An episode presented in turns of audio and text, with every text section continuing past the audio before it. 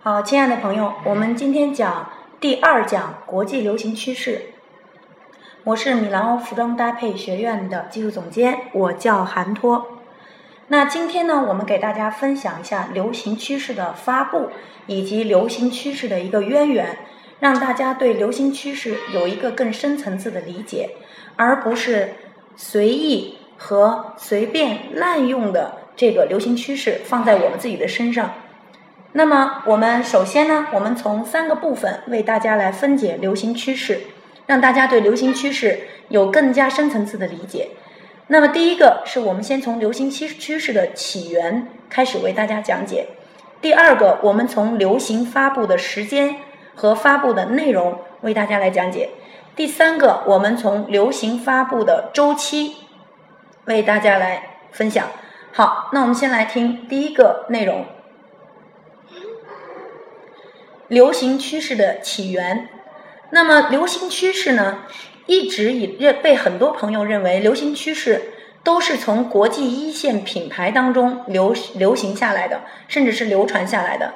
很多朋友认为流行趋势就是从香奈儿、迪奥、芬迪、Prada 等等这些品牌由他们的发布带动了整个全社会对于流行的追逐。其实呢，我们从另外一个角度，我今天来给大家分享流行趋势。其实我们要从根源上来讲的话，流行趋势它到底来自于哪里？它真的是来自于那几个大牌吗？还是流行趋势它还是由到底是从什么阶层流传下来的呢？那么大家一定很清楚，流行一直从古代从古到今，都首先是由从上流社会。往下底层去流行的这样的一个方向，那么向来都是由上层往下面来流传的。那么从这个流传流行的这个方向上，我们可以发现，所有的流行的源头是来自于上流社会。从香奈儿开始，香奈儿就把流行整个方向给扭转过来。香奈儿是从流行的，从底层流行，从底层人们的喜好，然后影响到上层上流社会人们的着装。那么，香奈儿是第一个扭转这个趋势的代表人物。所以，为什么说一个每一个伟大的品牌都有它的一个当时的一个社会大的背景的一个支持，或者当时的一个趋势的一个走向？来进行对这个品牌的一个接纳度的一个高度接纳的这样的一个方向。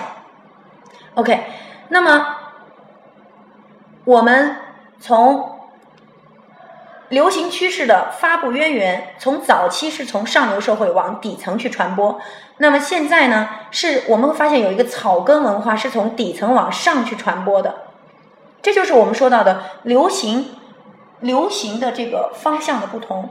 那么我们说流行它的起源到底是从哪里开始呢？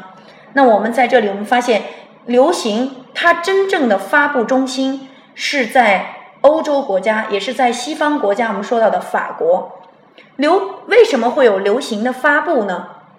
那么它早期是在上世纪五十年代，在二十世纪的五十年代的时候，由于开始出现了时装屋，开始出现了。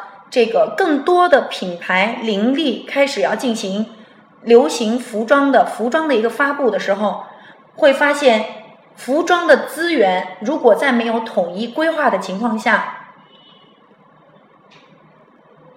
服装资源会非常的凌乱。比方说面料，每一个品牌都要去制作成衣，那么它的面料从何而来？那么我们就会把面料。那么每一个品牌它用的面料都是不同的，这个时候面料商、面料市场就会发生混乱。那么每一个品牌对于色系的选择也不同，那么就会发现面料它的色系等等都会发生一系列的混乱，以及工艺啊等等印花。所以说呢，就开始有序的有一些组织开始有序的进行对整个市场的整合。那么就这样的情况下。产生了我们说到的流行发布的一个工作者和流行发布的组织。那么这个组织为了为业界提供更专业、更加具有代表性的流行趋势。好，那为了提供这样更有，为了提供这样更有代表性的这种流行趋势，那么就形成了这样的一个组织，他们的工作像侦探一样，在探测、试探大众的兴趣，那么同时把人们的生活方式、人们的一种呃需求和人们正在担忧的和人们未来想要的，通过服装的色彩，通过。面料通过印花等等，通过流行的主题进行统一的预测，所以就有了流行预测学。那么预测完之后，开始发布流行的主题，开始发布流行的色系、流行的面料等等等一系列的。所以流行从简单的来讲，它是根源是在于什么呢？在于对人们的一种。生活方式的把握和人们的生活的一种诉求的把握，然后由这样的一个流行组织进行讨论和发布。它的商业价值在于，流行。我们都知道，我们现在所从事的时尚行业不仅仅是一个单纯的审美的美业，它是有巨大的商业价值的。大家都知道。在全世界流行时尚背后的老板就是犹太人。那么，犹太人为什么会把握这样的一个产业呢？因为它后面有巨大的经济价值，所以要把这个市场进行规范，进行资源做到最优质的整合，进行资源做到最不浪费的情况下，那么这样的流行组织就发挥着它非常非常重要的一个职责。那么，为了让服装行业有序的。有标准的引导服装、引领服装消费的这样的一个方向，产生了这样的流行组织，非常有必要的通过各个环节进行把控流行的方向。所以呢，会通过提前更长时间的周期进行对于流行的预测。所以我们在这里讲到的流行，不是凭借着设计师的第六感，也不是凭借着设计师。他的一个灵感，猛然间的一个灵感而做的一个非常叫什么呢？做着一个非常叫呃这个偶然性的一个决策，所以呢，我们才知道流行趋势它的一个什么呀？它的一个统一性。那么流行它是有两种情况，第一种叫偶然性，第一第二种叫必然性，它这是它流行的两个性质。什么是流行的偶然性呢？比方说，我们会发现某一件时事或者某一件行在社会当中发现的一个热点，会成为设计师的一个流行的一个重点。你比方说，我们会发现，在梦露去世的时候，在梦露去世的时候，在迈克尔·杰克逊去世的时候，他们的服装在当时风靡一时，影响到了设计师的设计。那么这个就是我们所谓的流行的偶然性。那么是包括我们说到的，还有一个草根文化，我们知道的犀利哥，犀利哥的造型曾经被前迪奥设计师加利亚诺就搬上了男装的舞台，叫乞丐风格。那么这些都是所谓的流行的偶然性，这种偶然性恰恰是大众特别喜欢，甚至特别推崇的。这是流行的偶然性，那么能够引领流行偶然性的人物，也一定是有社会影响力的事件或者人物。那么第二个指的是流行的必然性，必然性指的是人们随着科技的发展，比方说我们随着早期的工业革命的发展，那么人们的着装会变得更加的冷漠，更加的简约。那么，随着我们当下说的第三次工业革命，就是我们说的三 D 文化、三 D 打印机等等这类的三 D 文化的当代的时代发展潮流，那么服服装的搭配也会趋近于趋向于混搭，不再追求单一的风格，更加趋向于未来感，更加趋向于视觉化，更加趋向于高科技。这就是我们说到的服装流行的偶然必然性。那么。这就是我们说的服装的两个流行的性质。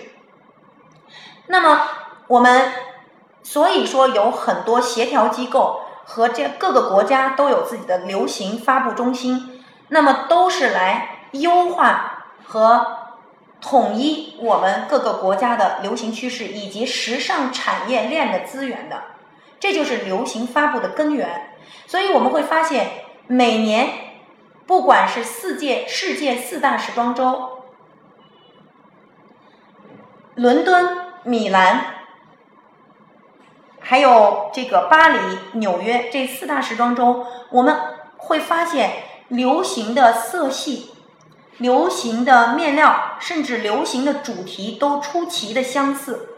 为什么？这就是趋于流行组织、国际流行组织发布了四大主题的流行趋势，发布了面料的流行趋势，发布了色彩的流行趋势，发布了呃这个工艺的流行趋势等等，然后。各个国际一线品牌拿到了流行趋势之后，再根据自己品牌的风格的不同进行不一样的创意。所以呢，这个就是我们说到的国际一线品牌，它其实也是在遵从于国际流行组织的发布。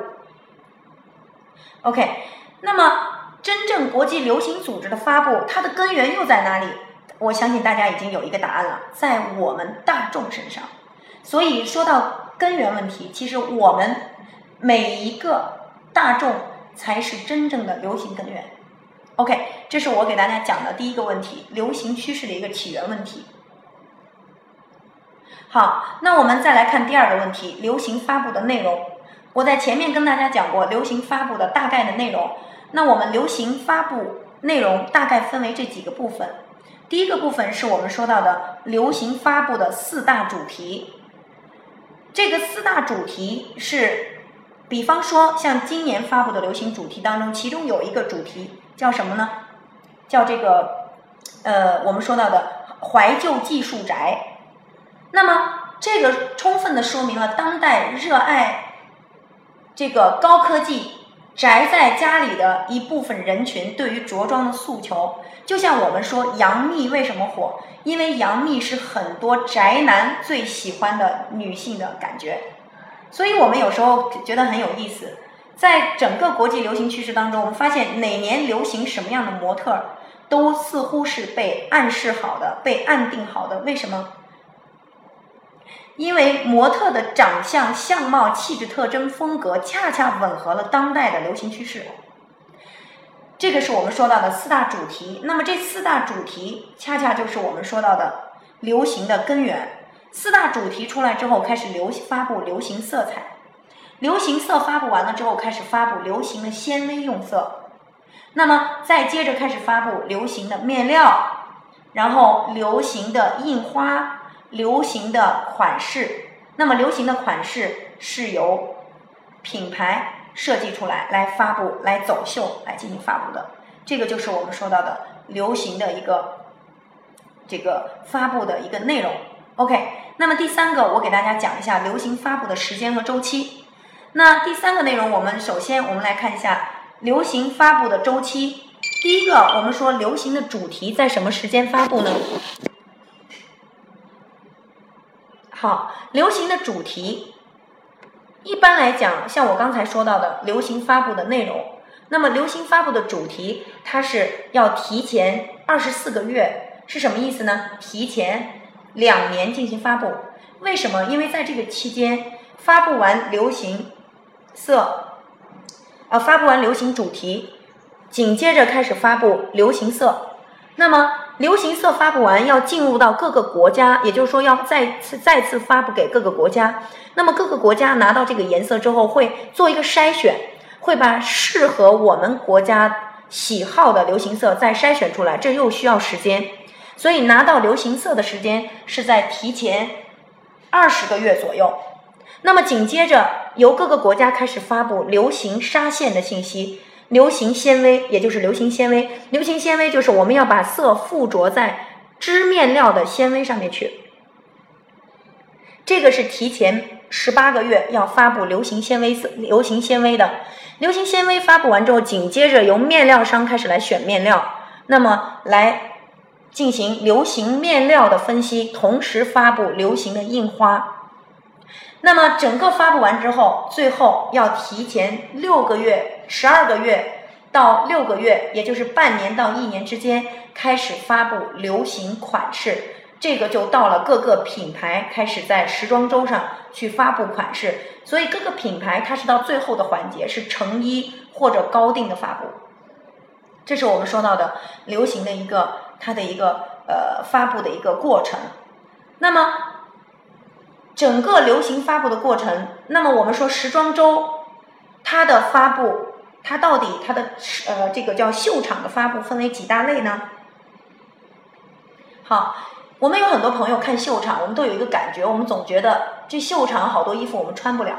其实国际时装周的秀场现在已经不像早期人们是为了订货来选款的，而是早期大家发现这个走秀的时候，人们会拿一个标牌，上面写着十五、十六等等写着数字，那么当时是为这些贵族们来定他的这个产品，来定这个服装来进行准备的。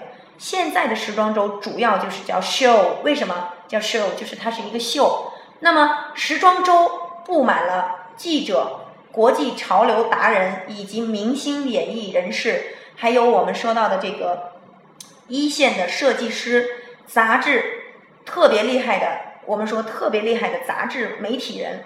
那么，汇集这些人在一起，其实就是为了什么呢？就是为了进行发布一个这样的一个呃是呃这个品牌。那么，主要起到的是一个推广的作用。呃，我跟中国国际时装周的秘书长杨健先生非常的熟悉，他曾经跟我讲过，在中国国际时装周，在北京国际时装周上，每一个品牌来发布的时候要花一百万，这是最少的一个标准。那么，所以大家可以明显的感觉到，国际流行时装周主要是为了品牌的发布，所以秀场我们把它分为三类，第一类叫推广型的秀场。也就是我们说到的视觉型秀场，所以这类秀场它主要是为了视觉感，是为了让媒体争相报道，让媒体呃让让这个品牌走向全世界的一个路径，让大家记住那种视觉的感觉。所以呢，这一类就是我们把它叫概念秀。那么第二类叫什么？成衣秀。成衣秀发布的款没有那么夸张。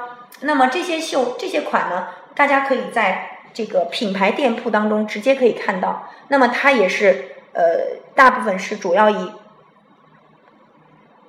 不完全以手工为主，那么主要以这个流水线下来的品牌的这个制作工艺为主。那么第三个秀场呢，就是我们说的高定秀场，在香奈儿的高定，在香奈儿的这个高定的这个秀场，香奈儿把它称之为叫呃呃叫这个叫呃时装叫手工坊。那么，其实也就是我们说的高定秀场。那么，高定秀场的这个服装，全世界目前为止，高定资格的品牌也是非常少的。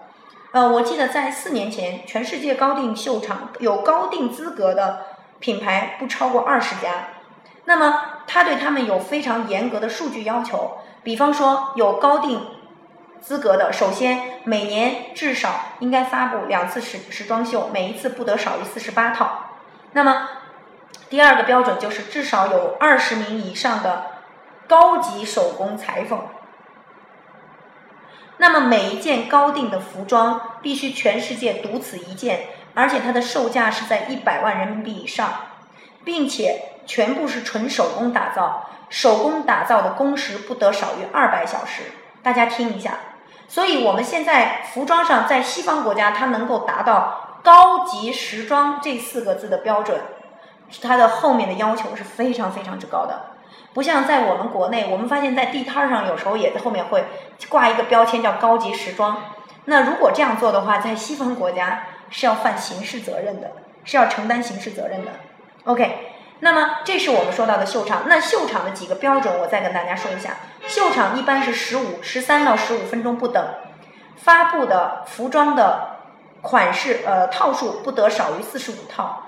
一般发布会有四个系列，第一个系列是我 四个系列当中，四个系列当中，其中不得呃呃包含了这个嗯呃休闲装。职业装，还有我们说到的社交礼服，还有我们说到的偏运动类的休闲装。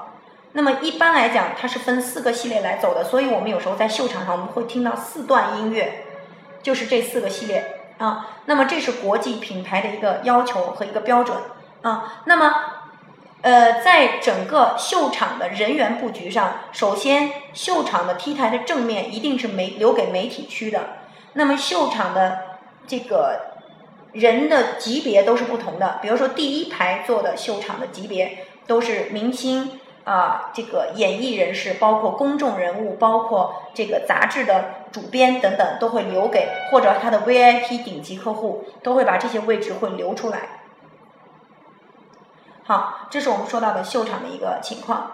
那么，呃，最后我要跟大家讲一下流行杂志的一个分类，因为我本人是在日本潮流趋势杂志 Gap，呃的一个呃 Gap 的在中国区的。呃，这样的一个嗯总编啊，那么我们我们每年在做这个参与这个 Gap 发布流行的时候，大家要知道，Gap 的这个杂志呢，它是呃三千元一本，那么这本杂志我们会提前一年半拿到这个杂志的一个呃信息，拿到呃杂志会拿到国际潮流趋势的一个信息，那么这个信息呢，我们拿到之后呢，我们会把它发。会发到给服装公司，也就是说，服装公司必须要拿到非常专业的信息，然后用来开发下一季的服装货品。所以说，这个信息对于服装公司来讲是非常昂贵的，也是非常有必要的。那么，我们现在杂志的分分类，我们杂志的分类分为这以下几类。第一类呢，是我们说到的，呃，这个。二十块钱一本的，像芭莎、Vogue、男人装等等这类杂志叫当下，直接叫呃当下的流行杂志，流行类杂志。这类杂志一般就是我们第一个月看完，第二个月就会变成二十块钱，会马上变成五块钱。那这类杂志很容易过时，而且它是非在我们看来是非常非常老旧的这个信息。那么还有一类杂志就是我刚才跟大家说的，叫国际潮流趋势类杂志，它在报刊亭是买不到的。这类杂志一般来讲的话，都是呃价格至少是在五百、三百起到几千元不等的。这是国际潮流趋势类的杂志。OK，大概分为专业线和大众线的两类杂志。那么大呃专业线的杂志，它还细分成。还细分成这个妆面类的趋势杂志啊，包括还有我们说到的配饰类的趋势杂志、成衣类的趋势杂志，然后这类杂志还会分成纽约版的，然后伦敦版的、巴黎版的，呃，这个这个呃米兰版的啊，还会分成男装版的、女装版的，还会分成婚纱版的，它就分的非常非常细了啊。那么呃，像每年我们过完年之后啊。在欧洲的大秀开始，从二月份到四月份，它是分分类来走秀的。比如第一类它是女装秀、成衣秀，然后紧接着高定秀，然后紧接着男装秀，紧接着婚纱秀，一直会走到四月份去。这个就是我们说到的一个流行趋势的一个发布的一个时间和杂志的分布。OK，那么今天我通过流行的一个分析啊，大概的一个分析。希望大家对于流行趋势有着更深入的理解。那么我们到后面会给大家讲，流行的发布其实它是一个经济，它是一个经济商业行为。准确的来讲，其实是商业行为。它是为了导向和控制大众的审美，要往这个国际流行组织所既定好的商业路线上去走。所以，我们每年很多朋友跟我说：“老师，我不在乎外面流行什么，我只在乎经典。”其实，我觉得这句话说的完全不准确。为什么？因为如果只要您在市场上还买衣服，那么您就跟流行就脱不开关系。那么这里面又有一个问题：难道我们我们要把流行穿在身上才叫好吗？其实这个我认为是不对的。流行它是有它的风格，是有它的定义的。那么我们要选择适合我们的流行趋势，才更加的、更加、更加的让我们的形象才会更加符合我们自己的一个内在的一个形象的，或者我们外在的一个个人的形象的特点。所以说呢，不是说把流行全部穿在身上、挂在身上就是最好的，也不是说买最贵的衣服就一定是最好的。我曾经亲眼见过有很多人把一万块钱的衣服穿出了一百块钱的感觉，那么这种情况也是非常多见的。那么这个我们到后面会给大家慢慢的再深化来说一下如何应用好流行的问题。那么今天呢，我们就给大家分享到这儿，谢谢大家。